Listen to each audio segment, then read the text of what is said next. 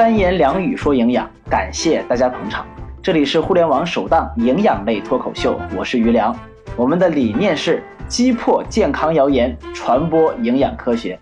欢迎收听我们第六期的三言两语说营养。春天到了啊，春天这个季节好呀，草长莺飞，万物复苏，真是一个充满生机的季节。当然，春天也给我们带来了许多其他季节是难以多得的珍贵的食材。这些食材是什么？是春天的花儿，当然花不能吃；是春天的草，当然草不能吃；是春天的芽菜。哎，不知道大家听说过吗？哈，芽菜它其实是对一大类植物的称呼，可以是田间或者是盆栽里的菜苗，也可以是。树上刚刚发出来的幼芽，春天的芽菜呀，为什么好吃？因为它积攒了一冬的养分之后蓬勃而出来的，不论是口味的鲜美，还是营养素的饱和，都有着先天的优势。所以我们说，到了春天这个草长莺飞、万物复苏的季节呀，吃点芽菜特别好。春天里的芽菜其实有很多，每个地区也都有其实自己特色的这种芽菜吃。今天我们就来说两种大家最为熟悉的芽菜。第一种，都熟悉啊，叫香椿芽啊。香椿芽呢，绝对是时令的名品，含有香椿素等挥发性的芳香族的有机物质，所以它闻起来才那么香，可以健脾开胃，增加人的食欲。同时，香椿还有丰富的维生素 C、胡萝卜素，能够增强机体的免疫力，同时还能够有啊。这个保护皮肤的一个作用，香椿要数第一茬的这个芽儿，味道最好，应该是叫浓郁清香。哎，拿回家之后用清水洗净了，切成碎末，撒点适量的蛋液，然后把它哒哒哒哒哒哒哒哒给它搅拌一下，和其他的蛋液融为一体，在不粘锅当中文火摊煎，软嫩可口，咸淡适宜。吃一口啊，香椿芽的清香扑面而来，这就是春的气息。在吃老北京炸酱面的时候，我最喜欢香椿芽，为什么呢？因为香椿芽搭配老北京炸酱面，那是绝对别有一番风味儿。这一点可能很多人不理解啊，说吃老北京炸酱面什么时候要吃过香椿芽啊？啊，我的我自己的这个方法，把这个香椿芽。切成末，然后呢，捏几捏虾皮放到碗里边，用开水一沏，这样一碗带着清香又饱含鲜味的汤汁儿浇到炸酱面上面，这老北京炸酱面会散发出我们刚才说的春天的味道，特别好啊。好，这个第一个芽儿我们说完了，就是春天里的芽菜嘛。第一个芽我们说完了，接下来我们来说说第二个芽菜。这个芽菜其实它不能称之为芽菜啊，准确的来说应该是属于春天的菜。这个菜特别好，叫做荠菜。荠菜是野菜当中的珍品，的确是这样。它的根茎啊非常的嫩啊，所以能够当蔬菜来吃。同时味道还特别的这个清香鲜美，还有很多的氨基酸，其中啊荠菜当中的谷氨酸含量很多。这个谷氨酸其实就跟味精差不多，我们知道味精的成分就是谷氨酸钠，那这个芽菜当中含的这个谷氨酸，啊，这是为什么春天的蔬菜吃着鲜啊？这个鲜味就主要来自于谷氨酸。如果春天你去外出踏青，有幸能够采到这种野生的嫩的荠菜，那可是莫大的幸事啊！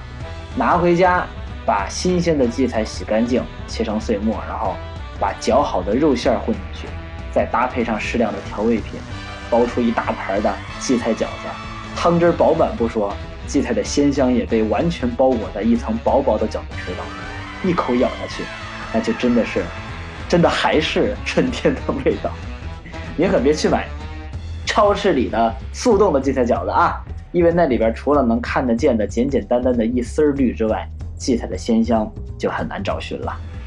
春天的芽菜美味，但是也并不是说这个芽菜。可以毫无顾虑的吃，大家一定要记住，荒地里挖出来的野菜不一定比蔬菜就健康。哎，这是个，这是个准确的话啊。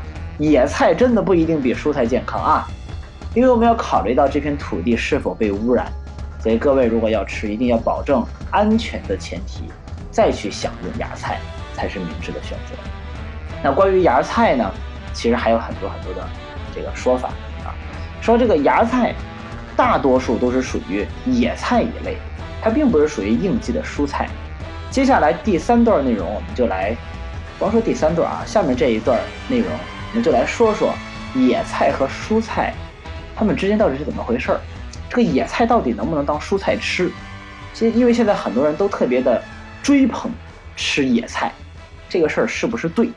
我们想象一下哈，在远古的自然界，人类社会刚刚开始有的时候，所有的东西，所有的植物啊，不是所有的东西啊，所有的植物通通长在我们这片苍茫的地球上。在这片土地上生长的全是植物，那那能够被人体吃的肯定不是那些高大的树，更不是那种坚硬的树枝，对吧？一定是什么呀？那些 长得比较小，哎，又能够容易被人采摘，同时容易被人吃掉的这种食物，那么逐渐就会演变成几种形式啊！大家去思考一下是不是这么回事啊？其中有一种，人们把这个草啊经常吃，经常吃，经常吃，发现，哎呦。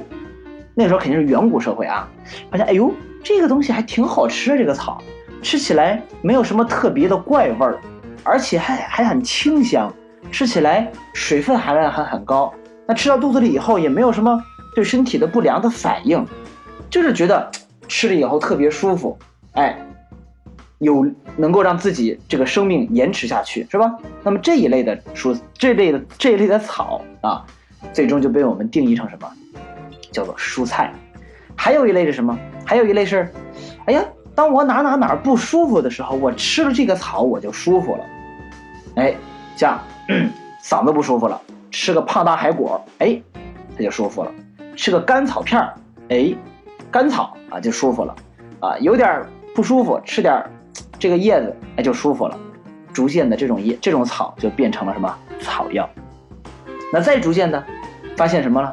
发现还有一些东西吃了以后，哎呀，上吐下泻，难受啊，甚至让人死了一下子就，叫什么叫毒草是吧？那种属于有毒的草，有毒的植物。还有一些是属于什么呢？吃了以后虽然没什么毒性，但是呢也没那么好吃，就是属于属于什么呀？就属于那种野野草，就根本没法吃的野草。当然，它们这之间的关系并不是相互独立的关系啊，这么多类的。植物之间的关系并不是相对独立的关系，它们是相互连接。这种连接是属于那种过渡式的。你就想一想哈，从毒草逐渐过渡到能够治病的草，再过渡到野草，再过渡到哎，你蔬菜。那么在野草很难吃的这个草和蔬菜之间，就有一些平时可能不太愿意去吃，但是某一个季节来的时候，这个草还是能吃的。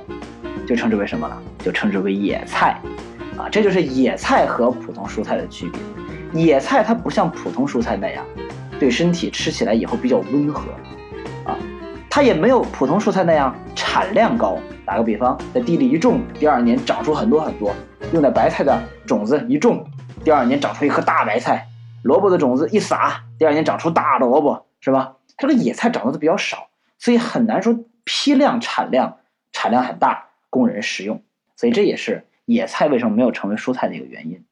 但是随着这个社会的进步，人们越来越发现有一些野菜还挺好吃，哎，那逐渐的这一些边界蔬菜边界周围的这些野菜，就逐渐的被人们也有些接受。那也有些蔬菜人们可能不愿意去吃，也就慢慢的就给它淡忘掉了，是吧？啊，所以呢，它们之间其实是属于这种具有一个平缓的过渡带的这么一种关系，野菜和蔬菜之间。